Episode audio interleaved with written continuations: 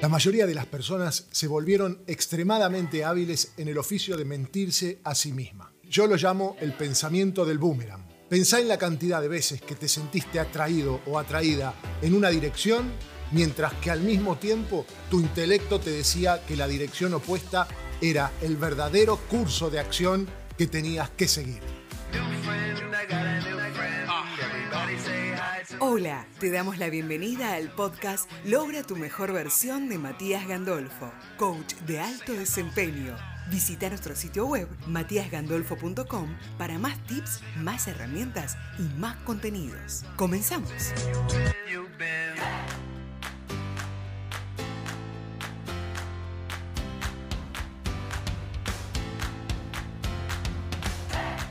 Siempre existió la tentación de cambiar la verdad en una situación de presión. En la mayoría de las personas, el condicionamiento que tienen le gana a la verdad. La mayoría de nosotros fuimos condicionados para buscar la armonía y no causar problemas. Te propongo que seas auténtico o auténtica con vos mismo. A la persona promedio se le paga por trabajar unas 40 horas semanales. Esto le deja 128 horas a la semana para hacer lo que quiera hacer. Nuestro peor enemigo nunca cambió y se llama ignorancia. Y la peor ignorancia es la creencia errónea de que no podemos recibir más de lo que estamos ganando actualmente. Pensamos con lo que nos trajo hasta acá, con la cuenta del banco que tenemos, con las creencias que tenemos, con las reglas que tenemos y con las herramientas que tenemos. Por ende, mantenemos los mismos resultados que venimos teniendo. Vos sabés que la mente consciente tiene la habilidad de aceptar o de rechazar, pero tu inconsciente solo tiene la habilidad de aceptar. Nada se rechaza. En tus primeros años de vida tu mente consciente no se había desarrollado, por lo cual tu mente inconsciente era como una copa vacía y todo lo que sucedía a tu alrededor, todos tus pensamientos, sentimientos y acciones, la honestidad y la deshonestidad se dirigían directamente a tu mente inconsciente. Todo lo que pasaba a tu alrededor comienza a generar los primeros paradigmas. Ya hablamos de paradigma y de creencias en episodios anteriores. Tenés que tener una mínima distinción para darte cuenta cuáles son las creencias que te están limitando hoy. Si todavía no las estás distinguiendo, es hora de que pidas ayuda. Si distinguís alguna, te propongo el siguiente ejercicio. Construí en tu mente un par de conceptos específicos en los que sabes que tu paradigma te está ganando y te está frenando. Toma una decisión sobre cómo vas a corregirlo, cómo lo vas a cambiar y luego al mismo tiempo pensá en las recompensas que vas a acumular al convertir este nuevo comportamiento en un hábito. Por ejemplo, escribís, situación, no soy capaz de vender más de 15 productos por día. Corrección, hoy estoy vendiendo 23 productos porque salgo una hora más que la semana pasada a buscar clientes. Tenés que darte cuenta que la persona que no lee no es mejor que la que no sabe o no puede leer. Y que la que no sigue aprendiendo a crecer como persona no está en mejor posición que la que no puede crecer como persona. Debes entender que debemos caminar en la verdad todos los días de nuestra vida si esperamos recoger una cosecha abundante. Tenemos que ir sembrando lo que deseamos cosechar. No le podemos pedir al campo, dame limones, dame limones, dame limones, si hace tres o cuatro años no plantamos la semilla del limonero. Te sugiero que pongas un compromiso por escrito y que lo firmes. Mi firma es mi compromiso de dedicar la siguiente hora, escribís la hora que vos decidas, todos los días para mi propia investigación y desarrollo. Entiendo que mi viejo condicionamiento va a tratar de evitar que cumpla con este compromiso. Sin embargo, tomé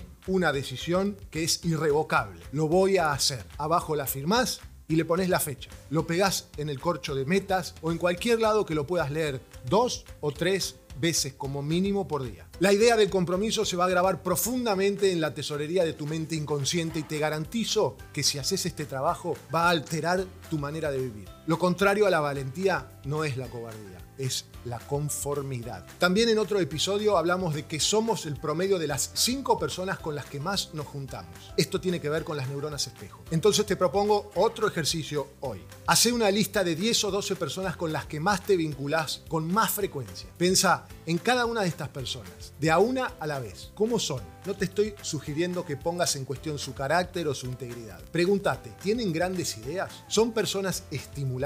y positivas que ven un potencial ilimitado en todas las situaciones? ¿Están en la solución o están en el problema? ¿Son personas que alcanzaron algún tipo de éxito? Y finalmente, una pregunta que me encanta. Si tenés hijos o si tuvieras hijos, ¿Te gustaría que ellos crecieran y se comportaran en el campo de los emprendimientos o en el campo de la vida como estas personas? La verdad es que podrían ser buena gente, pero que no van a ningún lado. Y si pasás mucho tiempo con ellos, te puedo asegurar que te estás moviendo en esa dirección, si es que aún no sos como ellos. Después de pensar en cada una de estas personas, elegí a seis que honestamente pienses que te podrían enseñar algo valioso y elegí a quién te gustaría imitar, modelar. El mayor beneficio que un amigo puede otorgarnos es proteger, estimular y elevar nuestras virtudes. Por último, cuando necesites consejos o información, dirigite a expertos en la materia que necesites. Si te duele el corazón, no le vas a preguntar a un dentista. Si te duele una muela, no vas a ir al traumatólogo. Todos conocemos por lo menos a dos o tres personas muy capaces en los negocios o en que le va bien en algo o que pueden pensar de cierta manera. Una persona que podés consultar en busca de experiencia y orientación sin que te meta sus paradigmas limitantes.